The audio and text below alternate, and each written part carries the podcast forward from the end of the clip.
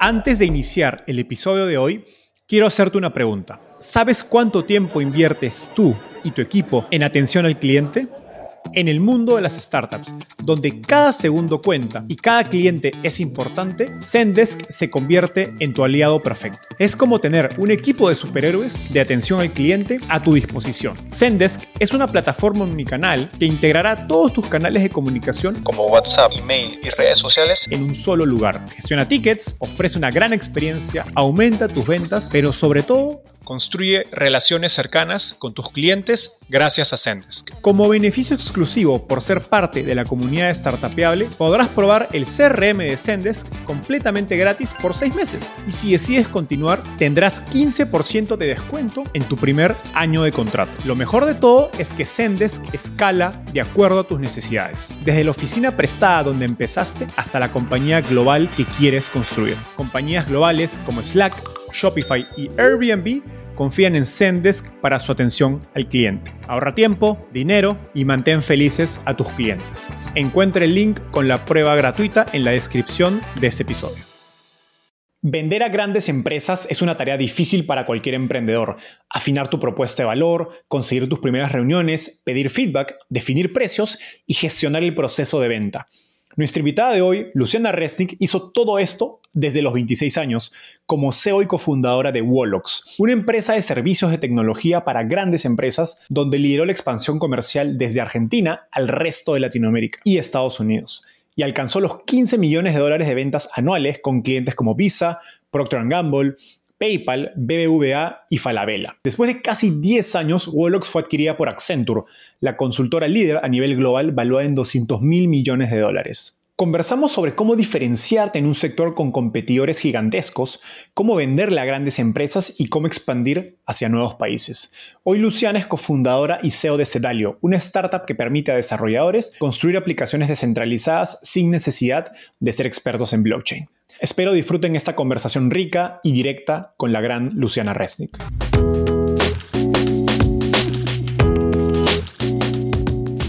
Hola, mi nombre es Enzo Cavalier y estoy convencido de que el emprendimiento con tecnología es una oportunidad histórica para resolver los problemas más grandes de Latinoamérica. En este podcast conversamos con los emprendedores, inversionistas y expertos detrás de las startups más impactantes de nuestra región para descubrir cómo empezaron, crecieron y levantaron capital. Si quieres recibir un resumen con lo mejor de cada entrevista, suscríbete a nuestro newsletter en startapeable.com. Hola Luciana, ¿cómo estás? Bienvenida al podcast. Hola, muy bien, muchas gracias por tenerme aquí. Feliz de tenerte y ya hace un tiempo que, queríamos haber hecho esta conversación. Empecemos con un poco de tu historia. Cuéntanos cómo llegaste al fascinante mundo de las startups. Eh, yo nací en Buenos Aires, Argentina. Eh, estudié ingeniería informática en el ITBA. Creo que el inicio de acercarme a este mundo de las startups fue cuando estaba en la universidad y un amigo me invitó a participar de, una especie de, de, grupo o organización que se llamaba South American Business Forum que básicamente era un grupo que organizaba una conferencia anual de distintos temas, política, tecnología, sociedad, economía, para eh, estudiantes internacionales y argentinos que iban a, a Buenos Aires por tres días a participar. Y creo que esa organización eh, fue la, primera aventura emprendedora, si querés, que tuve que encarar en términos de construir algo con un equipo de gente y pocos recursos. Y no solo eso, sino que era una organización donde muchos de los ex organizadores que, rotaban bastante año a año eran emprendedores bastante exitosos para mi punto de vista en ese momento. Eh, los chicos de Tienda Nube, los chicos de Podcast App y Streama Mudafy, digamos, muchos de los founders de todas las empresas que te digo pasaron por esta organización y eran como mis mentores. Y creo que eso me mostró un camino que me parecía súper atractivo, interesante y posible en ese momento. Y ese fue mi primera aproximación a ese mundo. Y después, bueno, la, la vida me fue llevando. Genial. Ahora, quiero hacerte una pregunta de la que ya sé la respuesta, pero como soy un nerd de los videojuegos, me pareció muy divertida hacerla. ¿Por qué el nombre Wolox? ¿Qué, significa y de, dónde viene la inspiración de ese nombre? Como buenos nerds, y como bien sabrás, Wolox originalmente vino de, un ejercicio que hicimos para buscar el nombre de la empresa, donde teníamos si querés, ciertas variables o, ideas de que tenía que sonar igual o bien en español e inglés, que tenía que ser una palabra playful o, juguetona, llamémoslo, que se viera bien, que sonara bien, que los dominios existieran, cosa que finalmente el .com no lo logramos. Y en esa búsqueda salió Wololo, que no sé si alguna vez jugaste al Age of Empires, pero uno de los grandes juegos nerds de la época. Había un, mago que iba conquistando y que iba convirtiendo a la gente que tenía alrededor a su grupo, a su religión, diciendo wololo con su, con su varita. Y nos pareció muy interesante esa idea de, de la cultura, de ir dejando nuestra, nuestra impronta y Wololo no era supuestamente lo suficientemente serio, así que Wololo en, en llamás a un juego de diseño, terminó siendo Wolox con la X, que nos parecía fuerte. Si ves la palabra escrita, es bastante simétrica, queda bien con las dos O en el mismo lugar de cada lado, así que Wololo terminó teniendo un proceso de diseño que, que culminó en Wolox. No esperaba que, uno de los beneficios de jugar Age of Empires sea, sea ese. Uno nunca sabe de dónde vienen las ideas. Ahora, Wolox surge como un proyecto de amigos universitarios que justo me mencionabas donde, donde empezabas. Y entiendo que todos trabajaban en, en cosas diferentes por su cuenta, pero deciden juntarse para hacerlo bajo una misma marca o una misma organización. Pero entran a un sector de mercado bastante competido, digamos, con consultoras tecnológicas enormes como, no sé, Deloitte, PwC, Cognizant, eh, por decir algunos nombres, e, incluso Accenture, que fue quien los adquiere. Sabían lo competido que era eh, eh, el sector y cuéntanos esos primeros días de, de, y qué encuentran que los anima a construir una compañía en un mercado aparentemente muy competido. Sí, la respuesta es que no, que no lo sabíamos, entre otras cosas porque los primeros años de Wolox nuestro Value Pro, por lo que hacíamos, no competía con esas empresas. Eso fue más un estadio más avanzado de la empresa. Al inicio y en los primeros, te diría, dos años, principalmente trabajábamos con emprendedores y nuestro Value Proposition tenía que ver mucho más con ser el equipo técnico y el CTO de distintos startups, así lo, vendíamos originalmente, y crear equipos de tecnología para emprendedores latinoamericanos con metodologías y estándares de Silicon Valley, digamos. Ese fue nuestro approach y nuestro value proposition en los primeros años y ese sí era un mercado sumamente virgen, no había casi competencia. Eh, estamos hablando ya hace 15 años donde emprender en Latinoamérica no era lo que es hoy, y donde las metodologías ágiles o las formas de construir productos iterativos, que hoy suenan obvias por ahí para muchos emprendedores, no lo eran. Y en ese mercado arrancamos.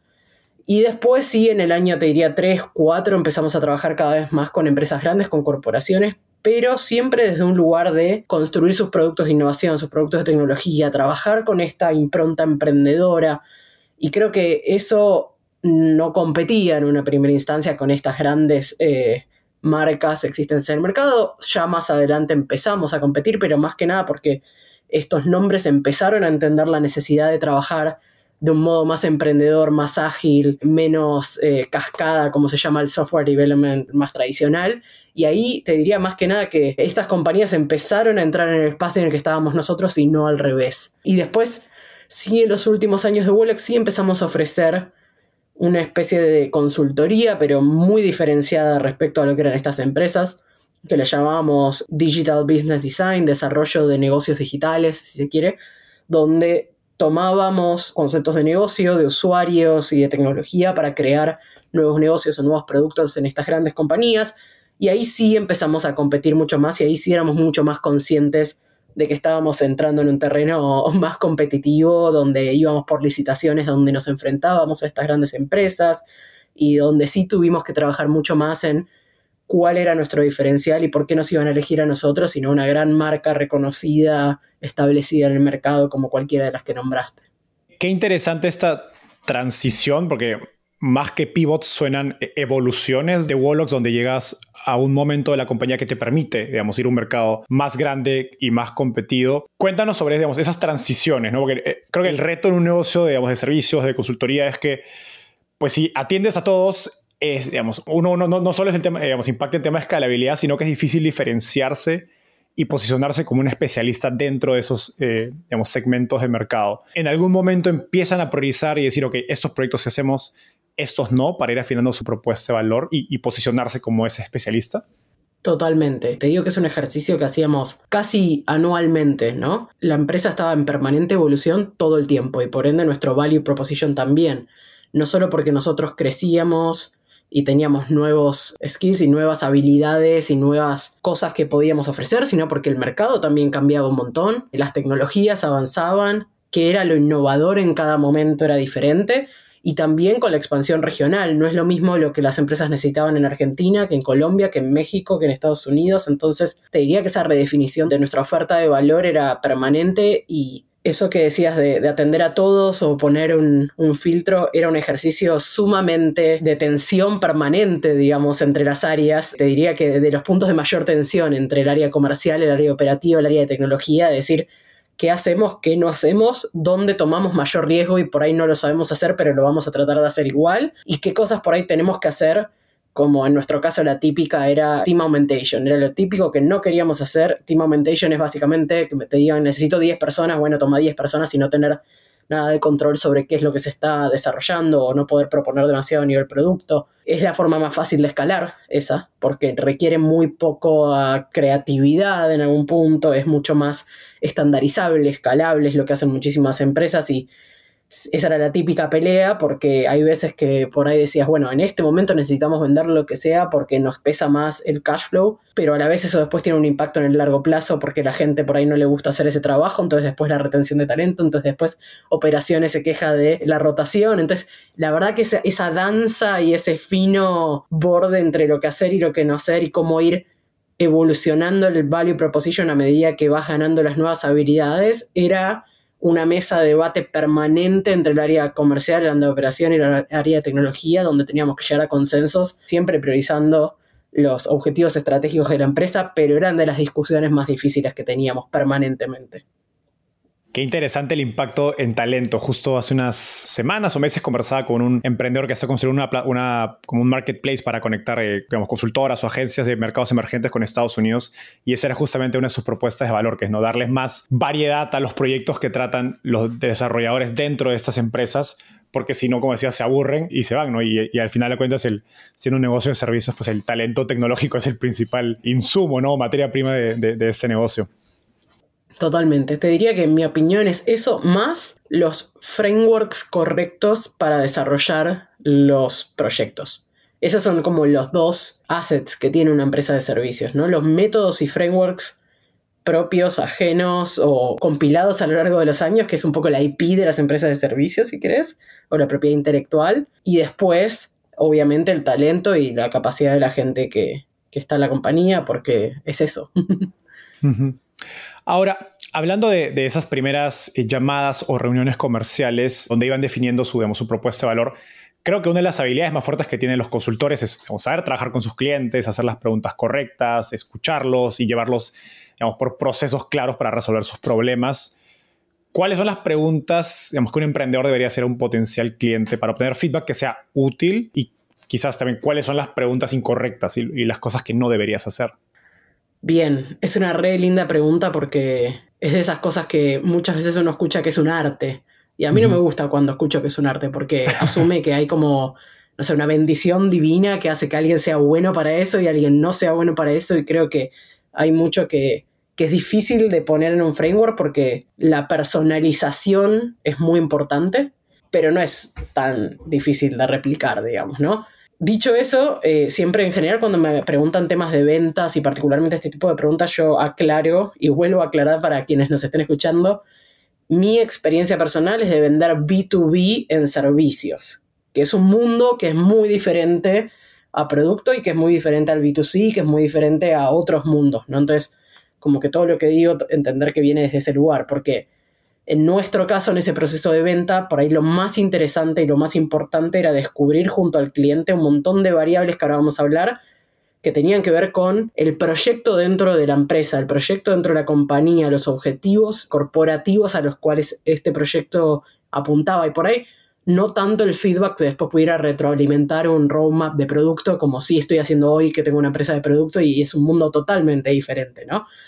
Yendo a, tu pregunta y en el contexto de empresas de servicio y B2B, creo que de las cosas más importantes que aprendí después de vender proyectos de millones de dólares a grandes empresas Primero que lo más importante es entender los objetivos de un proyecto dado, por qué se está haciendo lo que se está haciendo y no siempre es tan obvio. Hay veces que el objetivo de una empresa para encarar un nuevo proyecto tiene que ver con una cuestión de marca, hay veces que tiene que ver con ganarle a la competencia, hay veces que tiene que ver con un presupuesto de innovación que tienen que gastar, por ejemplo, en el caso de Argentina, porque no pueden comprar dólares, les sobran pesos en la caja y para bajar el balance necesitan gastar pesos.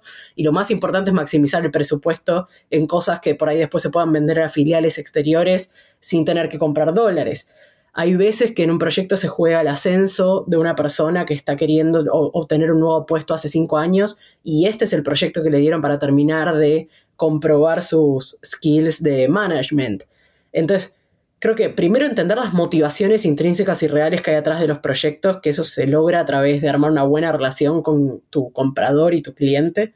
Después temas de mm, presupuesto. Eh, muchas veces veo que los vendedores más junior no se animan o les parece incómodo hablar de plata y no hay nada mejor que encarar un proyecto y poder definir un proyecto sabiendo exactamente cuánta plata va a haber, de dónde viene, si es CAPEX o si es OPEX, por ende es distinto dónde lo impactan, por ende es distinto cómo se reporta. Y una vez que sabemos cuál es el objetivo, qué presupuesto hay disponible, es interesante también preguntar si tuvieron experiencias anteriores con proyectos del estilo y por qué salieron mal, porque muchas veces, así como un, emprendedor compartiendo sus fracasos tiene un montón de aprendizaje, las empresas tienen montones de fracasos y las corporaciones no son muy buenas mostrando lo que hacen mal o mostrando sus debilidades. o sea, están chipeados de una manera donde hablar de lo que sale mal no, no está muy permitido en general. Y muchas veces indagando en, en los fracasos anteriores, incluso en proyectos similares, puedes entender dónde vas a tener problemas futuros a la hora de ejecutar tu proyecto. Y todo esto es importante para qué? Para que dentro de seis meses, dentro de un año, puedas mostrar los resultados que la empresa esperaba, sabiendo que en el medio hay que tener una altísima tolerancia a la frustración y el camino no es derecho, no es entrega un producto y todo funciona bien. Las, las, políticas corporativas, las dinámicas corporativas son parte del proyecto que uno va a ejecutar y tiene que verlo como tal. Y si no te gusta, no te metas en ese mundo porque vas a probablemente fracasar, ¿no? Entonces, creo que esos son un poco los, los mayores aprendizajes. Si uno va a una reunión con un cliente más a nivel consultoría y lo único que hace es preguntarle de tecnología o definir el scope o lo que fuera, se pierde toda la parte más rica que realmente van a ser los factores que probablemente influencien el éxito o el fracaso de un proyecto mucho más que cosas que uno puede ir viendo una vez que ya el proyecto arrancó, quizás. Otro tema no menor es cuando hay licitaciones, que es la forma más normal de, conseguir un proyecto en una gran empresa. RFPs, licitaciones, esos procesos son altamente competitivos. Es necesario saber quién es la competencia y es muy necesario entender cuáles son los back channels, las personas a las que uno sabe que le va a poder ir a preguntar información extraoficial y que te va a dar la información extraoficial y que todo el mundo hace ese juego político a la hora de ganar un nuevo proyecto, una nueva licitación, y si vos no lo jugás, tenés muchísimas menos información para después cuando os toca el periodo de, evaluar los proyectos. Y si no tuviste información que todo el resto tuvo, probablemente tu presentación del proyecto sea mucho peor. Son procesos largos, son procesos muy políticos, son procesos donde se juegan muchas más cosas de las que uno piensa por ahí la primera vez que va a enfrentar una de estas licitaciones o, o ventas corporativas, digamos. Hablando de, primeras digamos, ventas corporativas, cuéntanos sobre las primeras ventas de Wolox a, grandes empresas. ¿Cuáles dirías que fueron de las tácticas más efectivas que utilizaron para llegar a conectar con esos clientes, para reunirse con ellos? Tomando en cuenta que pues eres una empresa pequeña, con pocos años en el mercado, y pues estás yendo a competir contra los gigantes que hablábamos, ¿no? Bien. Por empezar, había algo de nuestra frescura justamente por ser una empresa pequeña y nueva, de la frescura y de la confianza que podíamos transmitir al cliente siendo emprendedores, dueños, los que se sentaban a charlar con el comprador, que era muy superior a la que una gran consultora que pone a un consultor que no tiene ownership sobre su proyecto puede dar. El cliente en general quiere saber que quien tiene sentado enfrente es una persona que tiene poder de decisión, que si algo está saliendo mal, puede poner más recursos, que si algo hay que comunicarlo va a comunicar de manera transparente, que si tiene que trabajar el fin de semana va a trabajar el fin de semana. Entonces, poner eso sobre la mesa creo que era algo súper importante y que nos daba muchos puntos a favor. Por otro lado, nosotros no tratábamos de abarcar todo un proyecto entero de punta a punta. O sea, cuando estás hablando de proyectos de millones de dólares, ¿no? Un proyecto de 10, 20 millones de dólares que se va a ejecutar durante tres años, por ejemplo, que eran las ventas corporativas más, interesantes. Nosotros sabíamos que no podíamos hacer todo. Poner sobre la mesa desde el día uno dónde éramos buenos y cómo íbamos a saber colaborar con el resto de las empresas que ellos pudieran elegir para hacer otras partes. E incluso proponer que lo hicieran, creo que era algo que generaba mucha confianza. Bueno, ellos saben lo que se necesita, saben en lo que son buenos, saben en lo que no y están dispuestos a colaborar. Y eso bajaba el riesgo de una gran empresa de elegir trabajar con nosotros. ¿Por qué? Porque está esa frase de nadie lo echaron por trabajar con IBM, por ejemplo. Si trabajas con IBM y sale mal, la culpa es de IBM. Si trabajas con Wolox, que es una startup, y sale mal, la culpa es de quien eligió a Wolox. Entonces, buscar en las grandes corporaciones a los perfiles más emprendedores era súper interesante, porque ¿quién va a tomar un riesgo en una corporación y contratar una startup que nadie conoce? Aquel que no tiene mucho que perder, aquel que viene de un background más emprendedor y se divierte trabajando con emprendedores y no se divierte trabajando con las megas corporaciones, aquel que tiene ganas de give back y que por ahí fue adquirido, esa es la típica, agarrar a alguien que fue adquirido y está en una corporación es mucho más fácil que te contrate y te abra unas puertas porque está queriendo desde el lugar de poder que ahora tiene devolverle la comunidad es algo que yo hice después cuando estuve en Accenture y me parecía eh, espectacular tener el poder de poder hacerlo. Entonces, encontrar la persona correcta del otro lado, con quien claramente hubiese más afinidad, y no una persona que por ahí llevaba 40 años de carrera, estaba a 5 de retirarse y lo único que hacía era minimizar su riesgo, y esa persona no te va a contratar, digamos. Qué buen insight este último. Me imagino que se metían a LinkedIn, buscaban personas en común con toda esa experiencia y luego a quién le puedes conectar que te haga la introducción con esa persona. Exacto. En su momento, por ejemplo, en Latinoamérica habíamos encontrado que había muchísimas personas que habían sido parte de Groupon y que ahora trabajaban en corporaciones. Y Groupon claramente había sido una gran escuela de personas de producto que podían trabajar en la corporación. Entonces agarramos, sobre todo en Chile, en Colombia, era bueno, busquemos todas las personas que estuvieron en Groupon y que hoy están en una corporación que queremos entrar y escribámosle. Eso mismo entiendo hoy pasa con gente de Wolox que está en otras empresas y sé que mucha gente está haciendo algo parecido y les diría que lo hagan. Entonces, buscar esas empresas que fueron grandes escuelas y que por ahí se vendieron o se desarmaron o se adquirieron o lo que fuera y que hoy esa gente está teniendo roles de innovación o de producto o de tecnología en corporaciones, es una muy buena estrategia también que usamos muchísimo. Mismo siendo Argentina, buscar a expatriados argentinos en roles de gerencias en países. Digamos, si vos vas a tocar la puerta como argentino, un argentino que idealmente compartió tu misma universidad o que tenés algo en común en Chile o en México o en Colombia, es muchísimo más fácil que te den una reunión y que te abran una puerta que si no tenés nada en común, ¿no? Genial, bueno, estos son tips de, la cancha que me, encantan. Hablando de, de estos tips me contaron una anécdota de, un cliente con el que era muy difícil obtener reuniones, era difícil cuadrar con su agenda, eh, que estaba en otro país que no era Argentina, y decidiste hacer algo poco ortodoxo para cerrar la venta. Cuéntanos esta anécdota para entender cuán lejos llegabas para cerrar ventas. Creo que sé de quién hablas. Y yo llegaba muy lejos. Para que te des una idea, y antes de contar esa anécdota, primero pensé que ibas a hablar de otro, hay un cliente que no voy a decir el nombre en México que me prohibió la entrada a su oficina después de un momento de tensión. Literalmente no pude volver a entrar a esa oficina y tenía que ir mis socios porque tiré de la cuerda un poco de más. Creo que te estás refiriendo a un cliente de Chile, ¿correcto?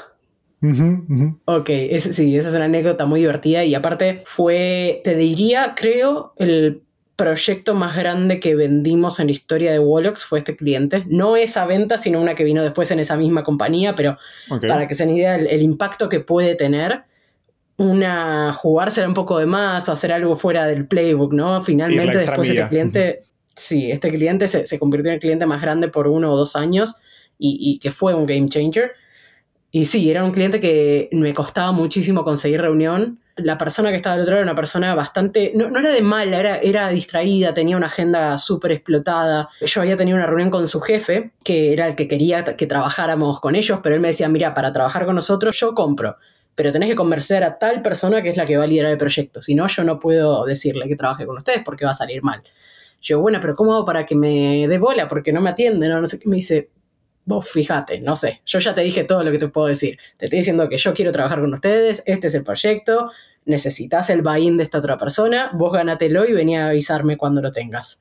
Así se maneja, ¿no? Y me acuerdo que me quedaba uno o dos días de viaje en Santiago, que yo había ido a tener reuniones comerciales y a vender, entre otras cosas, y no me contestaba, no me contestaba, y caía a la oficina, que sabía dónde era, y le digo a la secretaria, vengo a la reunión que tengo con tal persona eh, me dice, pero no estás en la agenda. No, no, sí, se debe haber confundido. Y como siempre se confundía, la secretaria me creyó, le, toca la puerta y dice, está Luciana acá afuera. Ah, sí, sí, sí, que pase, que pase. Como seguro que me confundí. Y ahí mismo, en vivo, me cuenta del proyecto, le picheo una solución más o menos un estimado de plata en mi cabeza que estábamos hablando en ese momento de un proyecto que era un millón y medio de dólares, o sea, estimar eso en el momento y así era un riesgo enorme. Y me dice, bueno, presentame de vuelta el proyecto en una semana y finalmente lo ganamos y, surgió así, así que fue, fue muy impresionante, esas cosas a veces pasan. Y ese extra mile también, volviendo a lo que vos preguntabas de por qué y cómo le podés ganar a las grandes empresas, esa toma de riesgo, ese extra mile hace la diferencia.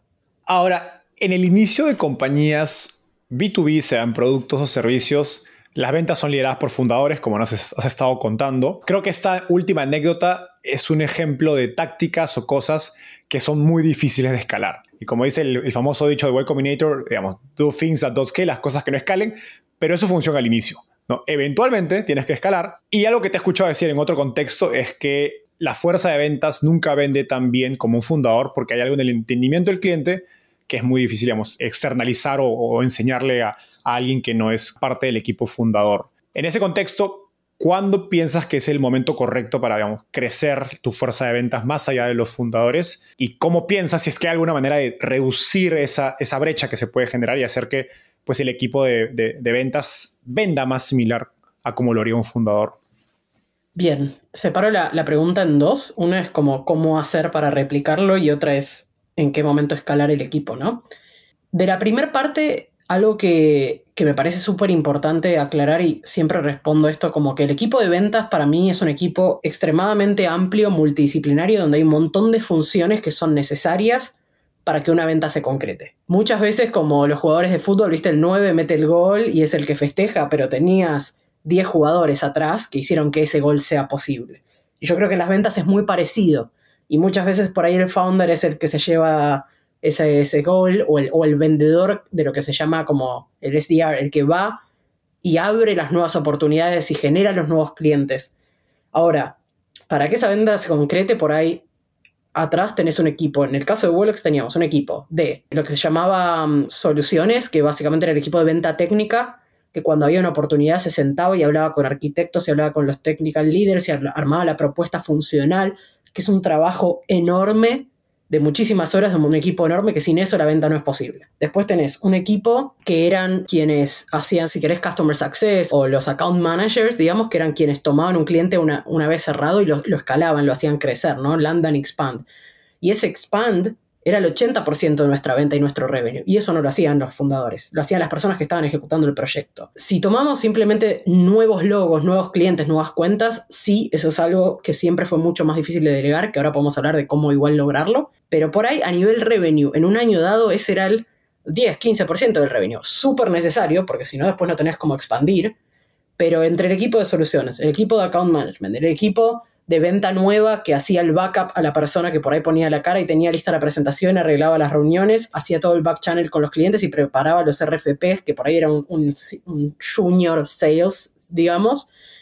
Toda esa gente es igual de importante y escalar ese equipo, no sé, en, en ya hacia el final, ponele, teníamos un equipo en total entre todo lo que te acabo de decir, más o menos de 30 personas, creo. Eh, incluía marketing también es otro tema que no es menor, generar contenido, generar, todo eso genera una venta. Y eso es escalable, hay que escalarlo. Mi opinión es que tratar de vender sin esa maquinaria atrás es jugar a la ruleta rusa. Vender con esa maquinaria es algo mucho más predecible, más escalable, eh, más doable. Entonces, por un lado eso. Y ni hablar de que tenés que tener muy entrenada a la gente que está liderando los proyectos para identificar las oportunidades de crecimiento en las cuentas. Es mucho más barato crecer una cuenta existente que lograr un nuevo logo, siempre. Y en nuestro caso eso era clave. Entonces, cuando hablamos de expandir ventas, para mí eso es, por un lado, muy importante y muy necesario. Y después tenemos el, bueno, Si vos me decís que las nuevas ventas las puede generar solo un fundador, hay un límite en los nuevos logos que podés tener. Por un lado, sí, y a la vez, cada vez que uno crece necesita menos nuevos logos. ¿Por qué? Porque cuando vos vas creciendo vas apuntando a empresas más grandes, que lo importante es ganar el primer proyecto, pero después la posibilidad del expand es infinita. Entonces, por ahí, aunque la empresa esté creciendo en revenue y en personas un 100% al año, la cantidad de nuevos logos no crece un 100%, por ahí crece un 5%. ¿Por qué? Porque tenés logos que después pueden ser mucho más eh, explotados. Entonces, hace no mucho, me acuerdo que yo estaba con este mismo problema diciendo no puede ser que no podamos escalar esto, bla, bla, bla, frustrada, y alguien me dice, Lu, hoy Salesforce tiene el 50% de su venta hecha por el CEO. Porque las empresas de servicio son así. Cuando vos le vas a ir a vender a tu cliente más grande, no importa el tamaño que quiera, que tenga, digo, para nosotros podía ser un cliente de 2 millones de dólares, para Salesforce será uno de 200 millones de dólares. Igual, JP Morgan quiere ver la cara de eh, Mark, Benioff. Mark Benioff. ¿Por qué? Porque sabe que es el cliente más grande y que puede. Entonces, servicios es así. Eso por un lado, como tratar de hacer algo distinto. A ver, si estás haciendo puro team augmentation, conozco empresas que hacen el 100% de su venta con online marketing, email marketing, pero no es consulting, es otra cosa, ¿no? Ahora, algo que aprendí cuando estuve en Accenture, después de que fuimos adquiridos y que me terminó de enseñar cómo escalar esto, que yo siempre me lo pregunté, yo creo que Accenture hace una cosa que es muy interesante y muy inteligente, que es los partnerships, lo mismo pasa en los bufetes de abogados o en otras empresas de servicios, no necesariamente de tecnología. Aquel que es partner, en el caso de Accenture se llama Managing Director, en un bufete de abogados por ahí es partner, en general es una persona extremadamente senior que tiene ownership total del value proposition que está ofreciendo y que maneja bajo su ala lo más parecido a manejar una empresa. Entonces, si vos agarras Accenture, cada managing director, que no sé cuántos hay, pero más o menos hay 3.000, poner, estás hablando de una empresa de 700.000 empleados, básicamente maneja un pionero y una empresa. Y esa empresa tiene un value proposition que es único, que la maneja esa persona y es el CEO de una mini empresa. Entonces, creo que algo que es muy difícil es replicar en una persona que no es un founder que pueda vender igual que vos un value proposition que no es propio. Ahora, ¿cuál es la forma para mí de replicarlo? Buscar gente altamente capacitada, bastante senior, pero con un value proposition propio. Y eso sí creo que puede ser escalado. Entonces, darle el ownership a una persona de que venda lo que quiera vender mientras que se haga cargo de, también de cómo se opera eso y cómo se ejecuta, creo que es la forma después de escalar. No pretender que otra persona venda igual que yo el value proposition que creé yo. Ahora me gustaría hablar de un detalle sobre las primeras ventas que es precios. Como las primeras ventas a corporativos suelen ser muy personalizadas, como decía, se suelen convertir en una gran expansión.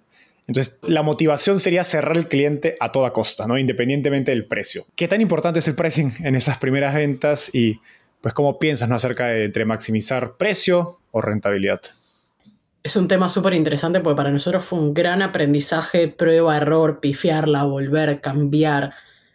Y creo que ya hacia el final te puedo decir que que creo que le encontramos la vuelta, cuál era la estrategia que funcionaba, al menos en ese estadio de la empresa, ¿no? Creo que algunas veces cometimos el error de bajar el precio por entrar a una empresa solo por entrar. Y si querés, ahí mi mayor aprendizaje fue que eso después es casi imposible de revertir. Entonces uno dice, no, bueno, lo bajo en este primer proyecto, pero el que viene estoy con toda. Entonces, por ahí mi mayor consejo, lo que yo aprendí es, Existen, si querés, en el mundo de servicios y muy a grandes rasgos, dos tipos de pricear un, proyecto o ganar un cliente. Uno es precio por hora, de distintos tipos de perfiles, de lo que fuera, pero es un precio por hora. Después podés encima de eso tener una estimación del proyecto, qué sé yo, pero al final del día, cuando pasa por un área de procurement o de lo que fuera, al final agarran una tablita y te dicen, poneme el precio por hora acá. Y vos le decís, no, yo no cobro por hora, no me importa. Mi área de proceso de compras necesita comparar precio de developer tuyo contra el de la competencia y si el tuyo está 40% arriba no te puedo contratar.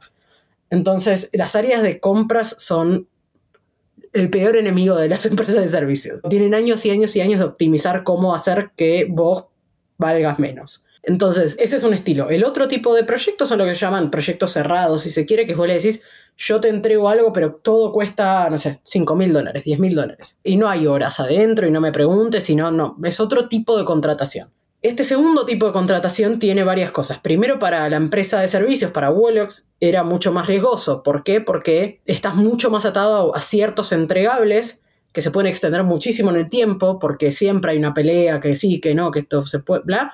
Y eso suelen desviarse muchísimo más de los planes y terminas perdiendo plata casi siempre. Cuando vendes por hora, vos le cobrás por hora, lo que trabajás lo cobrás. Entonces, teniendo estas dos metodologías, el problema es que si vos querés ganar un proyecto para entrar y lo están contratando por hora y lo que haces es bajar el precio de hora y le decís, no, mira, yo cobro 50 dólares la hora, pero por esta única vez te hago una excepción y te hago el 20% de descuento, ese 20% de descuento no lo sacas nunca más. Para ellos tu precio por hora es 50 menos 20% y es muy difícil de volver a negociar más adelante. Y perder plata en los proyectos no, no tiene sentido, digamos, ¿no? A lo sumo Sí hemos tenido proyectos que decidíamos no ganar plata y ganar volumen. O sea, rentabilidad era casi cero, pero por ahí eran un millón de dólares de revenue por año y eso nos servía por alguna razón y lo manteníamos. Pero es una decisión de negocio que hay que tener ganas de tener, digamos, ¿no? Dicho eso, algo que sí encontramos muy útil fue tener un offering, digamos, un producto o algo que vender de un precio barato y que se pudiera vender como algo cerrado y que tuviera baja variabilidad para entrar a las empresas y después pasar el precio por hora cuando ya vieron tu valor, cuando ya el cliente quiere trabajar con vos y cuando ya lo tenés un poco atado, si querés, ¿no? Entonces, ¿qué hicimos? Empezamos a ofrecer... Un caballo de Troya. Un caballo de Troya. Entonces, empezamos a ofrecer esto que yo te contaba que se llamaba Digital Business Design, que era un proceso de consultoría previo que siempre duraba entre uno y dos meses y no se iba a extender más porque aparte requiere de mucho tiempo del cliente, entonces a ellos tampoco les sirve que se extienda demasiado. Depende del proyecto, era un mes, un mes y medio, depende de la complejidad. Y lo cobrábamos más o menos siempre lo mismo, no hacíamos una estimación de la cantidad de horas, sabíamos que ese era el precio de entrar a un cliente, de adquirir un cliente. Y depende del momento, era algo que por ahí valía entre 50 y 150 mil dólares, depende del tamaño y un montón de cosas, y los entregables, que era, si la lista de entregables era algo que negociábamos, pero casi cualquier persona en una gran empresa puede firmar un proyecto y un ticket de 50 mil dólares en dos meses sin tener que pasar por compras, sin tener que estar discutiendo precio por hora y sin tener que hablar de un montón de cosas de las cuales recién nos poníamos a negociar cuando terminaba ese proyecto y cuando ya el cliente había visto nuestro valor y quería trabajar con nosotros y por ende nos iba a ayudar todo lo posible para que eso pase. Y eso sí fue una estrategia interesante y no eh, bajar el precio al principio porque sí, porque eso siempre llevaba a proyectos deficitarios que a la larga eran un problema para todos y adquirir ese cliente al final no valía la pena. Me encanta este ejemplo que acabas de dar porque creo que muestra que toda la profundidad que puede haber en producto y tecnología hay también en el lado de ventas, en el lado comercial, ¿no? O es, puedes hacer ingeniería comercial, porque has hablado de muchas cosas que ustedes sabían que podían jugar a su favor para cerrar un cliente, digamos, tener un mejor costo de adquisición, pero a la vez también maximizar la posibilidad de hacer negocio con esa compañía en los siguientes años. Ahora, Yendo al momento de cerrar la venta, las ventas B2B, sobre todo clientes corporativos, son famosas por durar varios meses o incluso años. Y digamos, no solo son organizaciones enormes, sino que tienen múltiples jerarquías donde sueles interactuar con múltiples personas con distintos incentivos a cada nivel. ¿Qué herramientas usabas tú como fundadora y líder comercial para crear urgencia en esos procesos de venta? ¿Urgencia en el cliente o urgencia en nuestros equipos? En el cliente. No, muy difícil. No, no ni lo intentaba. es muy difícil manejar los tiempos y la gente de un cliente. O sea, te diría que la única herramienta que por ahí teníamos tenía que ver con este equipo que vos querés o que es el mejor que tengo o que ya trabajó en un proyecto tuyo y si no me confirmas el siguiente lo voy a alocar a otro cliente. Y era quizás la única herramienta que teníamos para sentir urgencia en un cliente, pero una vez que ya nos conocía, o sea, típica que te contratan primero un proyecto de tres meses para probarte y después, si todo sale bien, te lo extienden anual, por ejemplo. Ahora, si estábamos llegando a los tres meses, yo le decía, mira, tenés una ventana de dos semanas para confirmarme el anual si querés que este mismo equipo que ya está trabajando, que tiene todo el know-how de tu proyecto, siga con vos, porque si no, no tengo otra que adjudicarlo a otro proyecto y otro cliente. Y eso sí era un sentido de urgencia real de ambas partes y totalmente honesto, porque yo le decía, si no, pagámelo el tiempo que te lleve eh, decidir, pero yo no los puedo tener haciendo nada y, después va a ser muy difícil recuperarlos porque a nadie le gusta que les roten los equipos, le cambien a la gente porque hay todo un know-how, ¿no? Y te diría que es casi la única herramienta que teníamos cuando ya los proyectos estaban ongoing para una nueva venta es muy difícil. Los tiempos de las corporaciones dependen, son muy ajenos a uno. Entonces, quizás en algún proyecto de innovación poder ir mostrándoles cómo la competencia, el FOMO es algo bastante fuerte, cómo la competencia está avanzando en ciertos temas que ellos no. Una vez que tenés a todos los otros que están haciendo A, le decís, che, vos te estás quedando afuera, viene tal fecha importante, o si sabés, no sé, si estás hablando de un proyecto de e-commerce que querés llegar para el Black Friday o Cyber Monday o lo que fuera, tenemos que estar empezando ya porque no llegamos, o eh, en el mundo del e-commerce y del retail, por ejemplo, siempre hay algo que se llama el, freeze de Año Nuevo y Navidad, donde no se toca ningún sistema por un año, un mes y medio, porque en ese mes y medio venden lo que no venden todo el año, entonces nadie toca nada por las dudas, no vale sacar nada a producción, no vale tocar, o sea, separan los sistemas y es nadie toca nada que pueda romper algo que existe. Entonces, llegar con ciertos deadlines de ese estilo podían hacer mover las cosas un mes, una semana, dos semanas, pero honestamente hay que tener muchísima paciencia con eso y entender que los tiempos son los que son en general y es difícil. Por eso me parece que sí lo que uno puede hacer es trabajar mucho más internamente y no depender de esos tiempos. El sentido de la urgencia es para el equipo, es para decir, mirá que tenés que tener ocho proyectos en ese estadio porque no sabes cuándo va a cerrar y no depende de vos y sí o sí tenés que cerrar unos tres meses. Y no me importan los tiempos del cliente, no son excusa porque ya sabemos que es así. Entonces, yo como líder comercial, cuando manejaba las áreas comerciales, eh, para mí el cliente se retrasó no era una excusa válida, siempre se retrasa. Vos deberías haber tenido el plan B, el plan C, el plan D, porque así funciona, digamos. Me gusta porque lo que estás diciendo es enfócate más en tus tiempos comerciales más que en los de las compañías, porque ahí no tienes mucho control y, digamos, serían esfuerzos y, recursos gastados simplemente tratar de empujar algo que es muy ajeno a tu control. Sí, y que puede generar el efecto adverso, digamos. Un cliente no le gusta casi nunca que lo apuren, que lo empujen y, eh, digamos, un vendedor desesperado se huele a la legua también, ¿no? Entonces ya saben que te pueden negociar, digamos, no hay nada mejor que negociar con, con tranquilidad siempre. Entonces, para lograr los resultados, sí, coincido. Enfocarse en lo que puedes manejar y no en lo que no puedes manejar es bastante importante. Continuando por esta línea de ventas, te toca dirigir la expansión de, de, Estados Unidos, eh, una de las razones por las que eventualmente te mudas a, California. ¿Qué variables crees que debería considerar un emprendedor para definir el mejor momento de expandir hacia otro país, particularmente uno tan grande, complejo y, y competitivo como es Estados Unidos?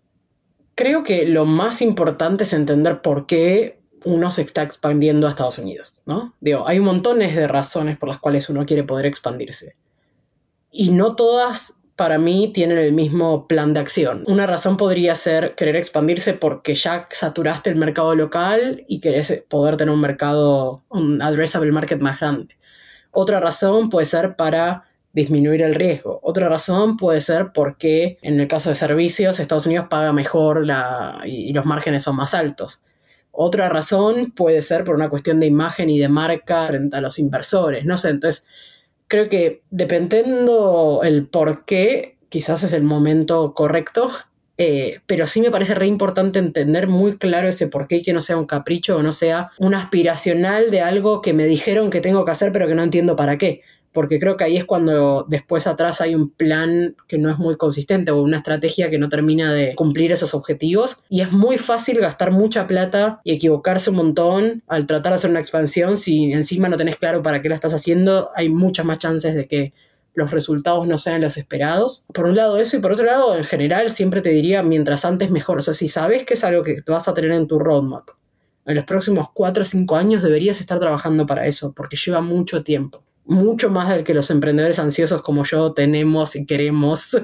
Y muchas veces veo que la gente quiere, o sea, por ahí tardó ocho años en construir una empresa en Latinoamérica, encima jugando de local, y pretenden un año construir una empresa en Estados Unidos cuando ni siquiera sabe qué es ese país. Y si lo pensás así es totalmente irracional. Entonces lleva tanto o igual tiempo que construir una empresa de cero en un país local. Obviamente tenés por ahí ciertos aprendizajes, cierta experiencia, un equipo, un montón de cosas, pero que te juegan a favor y en contra, porque también es una mochila de la cual hay que hacerse cargo.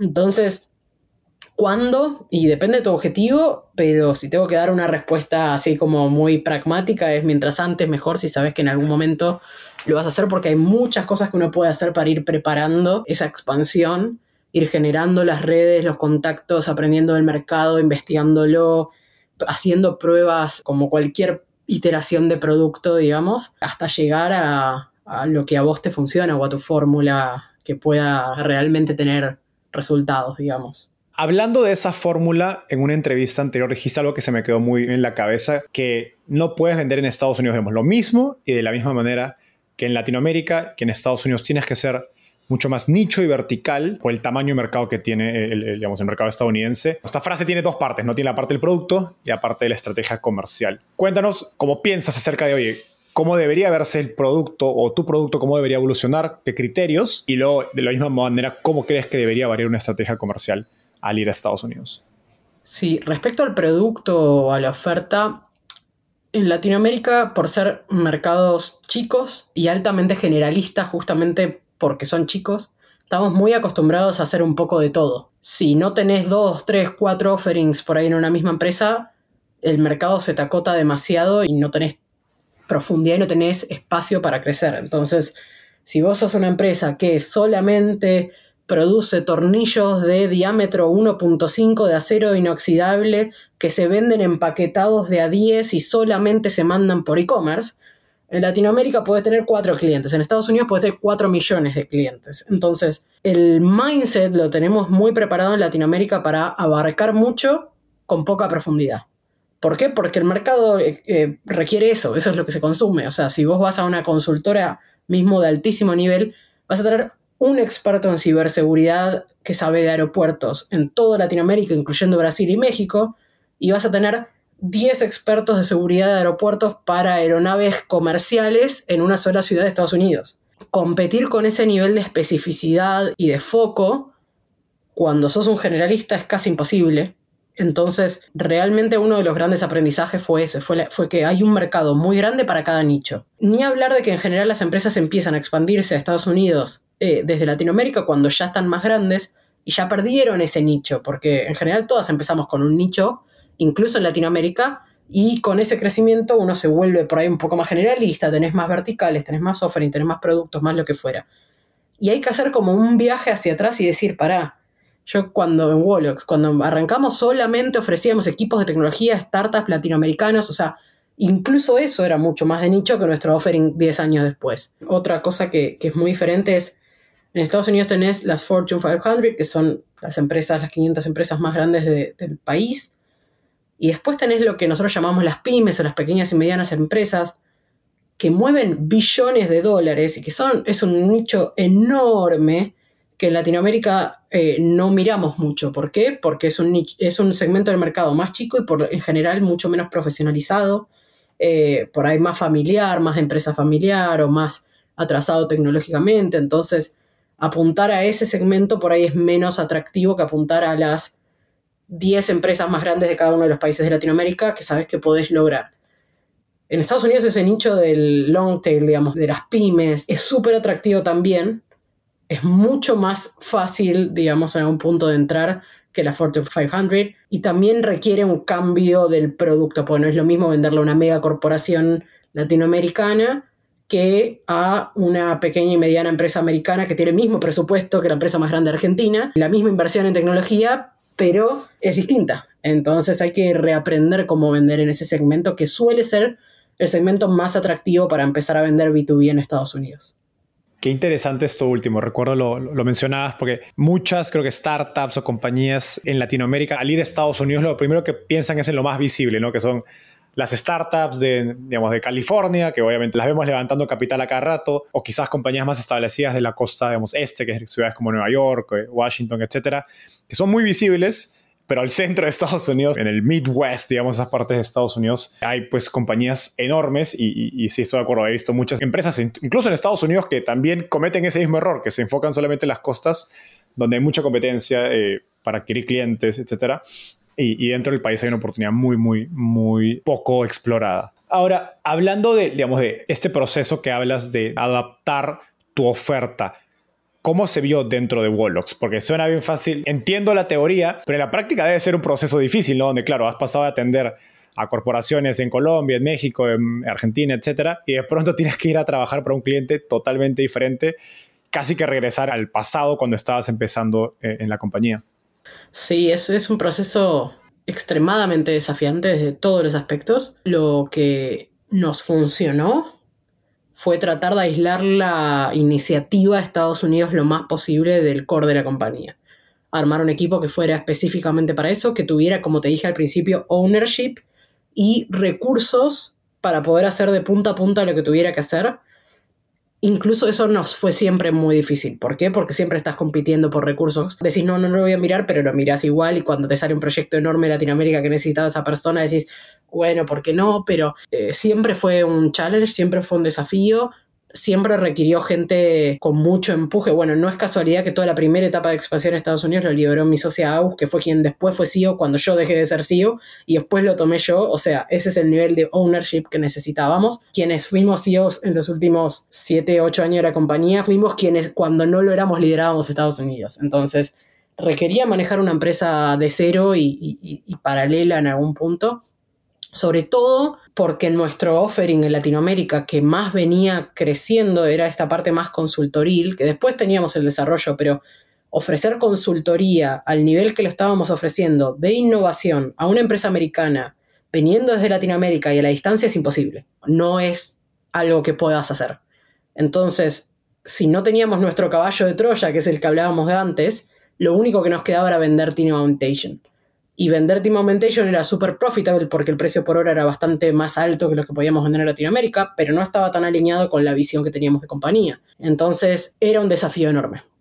Algo que hablaste bastante en los últimos minutos es preparación para ir a Estados Unidos y, y, empezar a prepararlo, digamos, cuanto antes. Con el diario del lunes, como se dice en Argentina, ¿qué cosas te hubiera gustado preparar diferente para sentirse más listos al desembarcar al mercado americano? A ver, en un escenario ideal, y que sé que no es el que tienen la mayoría de los startups, pero lo voy a decir igual porque ahora miro para el, con el diario del lunes y es más fácil, creo que yo me hubiese ido a vivir dos o tres años antes de tener que empezar a demostrar resultados. Hay algo de empaparse de la cultura, ir entendiendo el mercado, generar relaciones, acostumbrarse a vivir en otro país, y un montón de cuestiones que llevan tiempo y que no traen resultados inmediatos y en ese sentido lo inmediato creo que es bastante enemigo de, la estrategia. Entonces, si hoy tuviera que hacerlo de cero y tuviera la posibilidad, la plata, qué sé yo, diría, mira, por dos o tres años simplemente irse a vivir y a entender o conseguir un socio local, que es algo que es también muy difícil, pero si sacamos esa opción de la mesa, digamos, y lo, tengo que hacer yo, buscaría irme a vivir un buen tiempo antes de tratar de tener la exigencia de los resultados, sin invertir demasiada plata, más que que alguien se vaya a vivir afuera y empezar a hacer pruebas y tener tiempo para la, investigación y para entender y ver qué va pasando. Por otro lado, la otra preparación que creo que hay que hacer a nivel cultural en la compañía y que también lleva tiempo, tiene que ver con elevar muchísimo el estándar de la calidad del servicio, que es algo que realmente es otra liga. Estamos acostumbrados a una cierta calidad de servicio y de respuesta que en Estados Unidos es muy, muy, muy superior. Entonces, ir empezando a entrenar a la compañía parece... Obviamente que hasta que la realidad después no, no está en la práctica es difícil, pero hay un montón de cosas que se pueden ir haciendo para ir elevando la vara en ese aspecto, que los mails se responden en un día, que el idioma, que los feriados, que siempre dar soluciones, que no te dan más de una oportunidad. En Latinoamérica puedes hacer las cosas mal dos, tres veces y probablemente no te echen. En Estados Unidos las hacen mal uno y tenés diez en la fila esperando tomar tu puesto. Comunicaciones más cortas, tener reuniones de media hora, preparar las agendas y hay un montón de cosas que tienen que ver con el profesionalismo de la calidad de servicio que se espera, que se pueden ir preparando antes si sabes que es algo que eventualmente vas a tener que tener para no llegar y nada, empezar de cero. También el pragmatismo te dice, y anda a probar, fíjate, y las cosas se van acomodando al andar, ¿no? Que también es una estrategia válida de este último punto no puedo estar más de acuerdo porque incluso yo lo he vivido dentro de la industria de Venture Capital y creo que es reflejo de la competencia, ¿no? Y creo que no solo es en Venture Capital, sino en tecnología, digamos, en servicios de tecnología y seguro que se replica en otras industrias donde simplemente en Estados Unidos hay mucho más competencia. Y pues cosas que te permite estar en países más pequeños de Latinoamérica donde hay menos ofertantes, no te puedes permitir hacerlas en Estados Unidos. Y también quiero recalcar lo, anterior que dijiste acerca de mudarte dos o tres años antes a Estados Unidos para estar más preparada, que creo que no solo aplica para Estados Unidos, se aplica para cualquier mercado. Estás yendo a Argentina, a México, a Colombia, de Perú a, no sé, a México. Porque de hecho he visto muchos emprendedores que como tú decías, no se mudan cuando ya necesitan empezar a ejecutar. Y hay un proceso personal también que no se menciona, que es oye, te estás mudando a otro país, ¿no? O sea, no tienes amigos, no tienes familia allá, tienes que mudarte, hay muchas cosas que hacer en términos de logísticos y ya, más aún si te mudas quizás con familia, con pareja, y todo eso toma algunos meses, ¿no? Incluso un año, porque hay gente que le cuesta adaptarse más a, nuevas, a nuevos entornos, y si a eso le añades la presión de, oye, tienes que generar un millón de dólares de ventas a final de año, pues es mucho más complicado, ¿no? Sí, y es agotador las pequeñas cosas, solamente estar hablando en un idioma que no es el propio, te cansa el doble. Llegas a la noche y no podés más con tu vida. Los primeros meses yo me preguntaba por qué era y de repente me di cuenta de eso. Hasta que no empezás a pensar y tener el proceso de pensamiento en el otro idioma, cada palabra que decís te cuesta el doble y te cansa el doble. Y todo es así, entonces requiere un esfuerzo enorme. No, y, y, si es difícil yendo de Perú a México, que lo he visto incluso en emprendedores, o de Colombia a México, pues yendo a Estados Unidos, que es una cultura mucho más diferente en otro idioma, es incluso mucho más complejo. Entonces, sí, ese, esa creo que más parte humana del emprendedor expandiendo es algo que no se menciona que, usualmente. Luli, te tocó ser CEO de Wolox a los 26 años, como tu primera experiencia laboral. ¿Qué fue lo más difícil que enfrentaste, digamos, emprendiendo y siendo directora general de una compañía a, a una edad tan temprana? No sé si es una cuestión de edad, ¿no? Pero creo que tenía un proceso de autoconocimiento bastante limitado, que viene con la edad. Creo que a medida que uno va creciendo, se conoce más y tiene más herramientas para afrontar situaciones de estrés, de ansiedad, depresión, y que quizás a los 26 años yo no las tenía y que las fui haciendo al andar lo mejor posible, pero digamos el toolkit de herramientas que uno tiene para poder manejar ese nivel de responsabilidad es más limitado y creo que eso fue uno de los grandes desafíos y una de las razones por las cuales me cansé muchísimo y tuve momentos donde la pasé muy mal, que creo que igual cualquiera la pasa mal en un rol como ese en algún momento. Y por ahí hoy creo que tengo un poco más de herramientas para afrontar esos momentos más complicados, más oscuros. Eso sin duda. Pero a la vez hay algo de la ingenuidad de cuando no tenés ni idea de lo que se va a venir, que creo que es muy positivo. Entonces, creo que se complementaban un poco, ¿no? Hay algo de esa ingenuidad y de no, no realmente no tenerle miedo a nada porque no sabes qué se viene, que una segunda vez, como estoy viviendo ahora, y bueno, ya por ahí tenés un poco más de cuidado con algunas cosas porque sabés las consecuencias, ¿no? Es una ventaja. Y de hecho, conectado a lo, a lo, último que decías justo en una de las últimas entrevistas que hice con Guillermo Rauch de, de, de Bercel, él decía que emprender en gran parte es un proceso de, aprender a manejar tus emociones. Sí, total. Y es justo lo que, lo que mencionabas. Y, hablando de eso, algo que dijiste en una entrevista pasada fue que te costó o te tomó tiempo aprender a cuidarte personalmente como CEO. ¿Qué estás haciendo diferente hoy en tu nueva compañía respecto de cuidarte personalmente como CEO?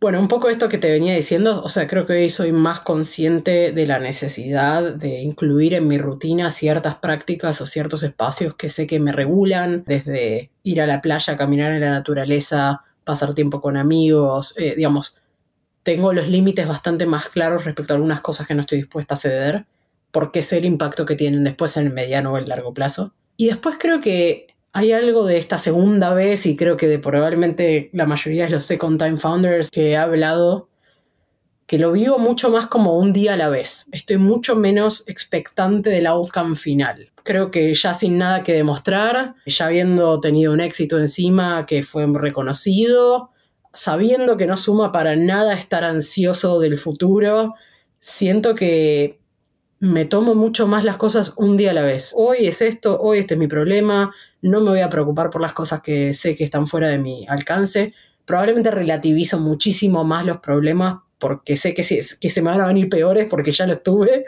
Pero creo que eso de tomarse las cosas un poco más tranquilas en términos del impacto emocional, como bien hablábamos.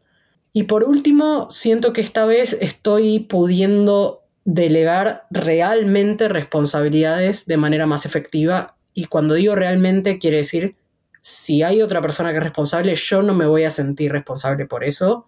Que no quiere decir que no lo tenga que controlar, que no quiere decir que no tenga que estar encima, que no me pueda ofrecer para ayudar, pero creo que en el pasado me puse en mis hombros un montón de cosas que no tenían por qué estar en mis hombros, porque había otras personas responsables suficientemente capacitadas para hacerlo, aparte igual o mejor que yo, y aún así, por alguna razón, creo que sentía esa responsabilidad de lo que no estaba bajo mi órbita, sobre todo siendo CEO, ¿no?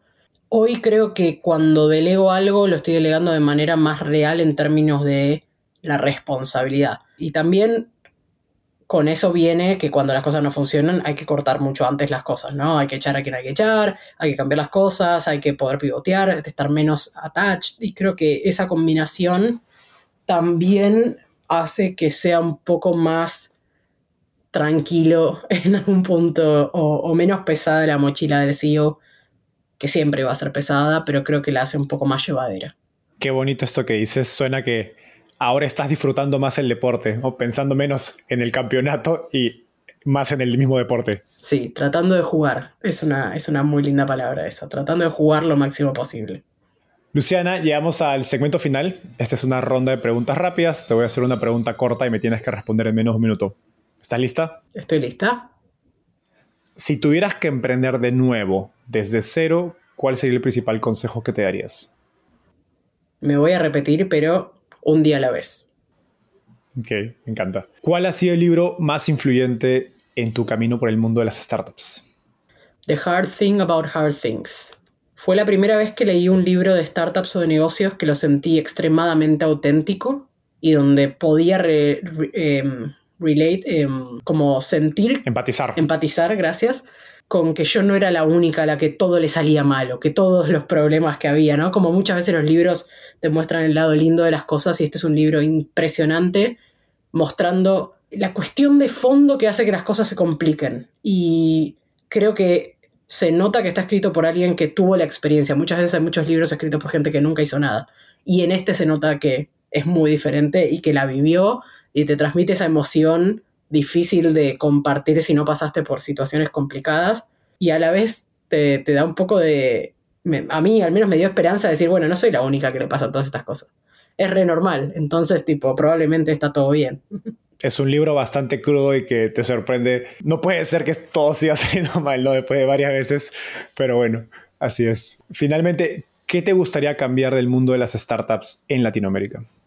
Creo que hay dos cosas, sobre todo por ahí viéndolo ahora con un poco de perspectiva, estando en Estados Unidos, viendo cómo otros ecosistemas se manejan. No porque Latinoamérica tenga que ser como el ecosistema de Silicon Valley, pero sí creo que hay algunas cosas que, que están buenas para aprender. Una tiene que ver con la colaboración. Creo que todavía tenemos mucho para trabajar en la colaboración entre los emprendedores. Creo que sí el ecosistema tiene mucho de give back de los emprendedores más viejos hacia los emprendedores más jóvenes y eso está un poco aceitado, pero veo pocos cinco startups que se juntan a ver cómo podemos hacer mejores negocios juntos y cómo colaborar y cómo tener este mindset de abundancia donde todos vamos a ganar más si colaboramos. Creo que todavía hay mucho de mirarlos al resto como competencia o o no preocuparse tanto por el crecimiento del al lado, sino un poco más de mirarse el ombligo propio. Creo que eso es algo que nos haría bastante bien como ecosistema. Y el segundo, para el ecosistema de VC, que a vos te toca más de cerca, creo que en Latinoamérica todavía falta mucho desarrollo del capital de riesgo que sea de riesgo de verdad. Digamos, ¿no? Como que en general cuando uno ve las inversiones más exitosas en Latinoamérica son dentro de todo inversiones bastante safe en el mundo de fintech o un e-commerce o logística o cuestiones que obviamente que hay un montón para innovar y que son startups que agregan extremadamente buen valor al ecosistema y a la región, pero hay muy poco financiamiento de aquellas ideas que se van de la norma, de que piensan realmente en grande y que quieren hacer algo disruptivo en serio. Eh, y siento que hasta que esa inversión no exista, vamos a tener mucha dificultad para pasar al siguiente nivel y de repente convertirnos en una potencia en serio, en algo nuevo que el mundo por ahí no está ofreciendo. Ese nivel de innovación creo que estamos lejísimos, entiendo por qué, pero siento que debería haber alguien que se la juegue en serio y a yo voy a invertir en, en, las cosas locas de este mundo, como el tipo de inversores que uno ve en Israel, en Estados Unidos, en algunos lugares de Europa, que decís, wow, este fondo solo invierte en robots de nanotecnología de reproducción de células de plantas proteicas, ¿viste?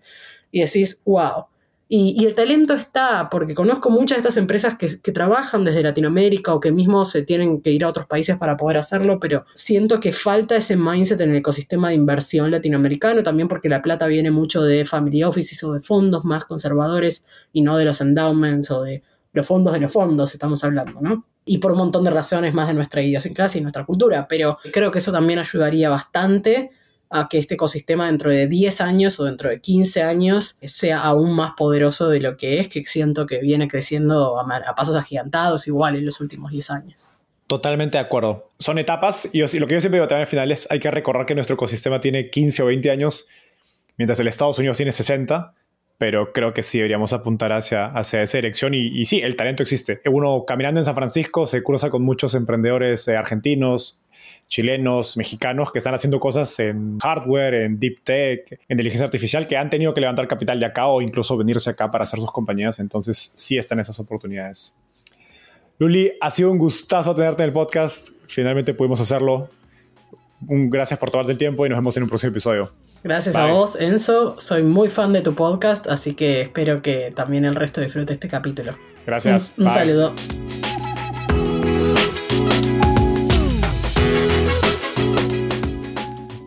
Antes de terminar, quiero contarte que lanzamos el podcast Startupiable en 2021 y ya somos más de 30.000 personas que lo escuchamos mes a mes. Pero quiero seguir creciendo el mundo de las startups en Latinoamérica. Por eso, si te gustó este episodio, ayúdanos contándole a tus amigos, familiares o colegas. También suscríbete y déjanos un review en Spotify o Apple Podcasts. De hecho, me gustaría saber por qué escuchas el podcast. Mándame un mensaje sencillo a enzo.startapeable o por Twitter a arroba enzocavalier, contándome por qué escuchas Startapeable y cómo te ayuda a tu empresa o carrera.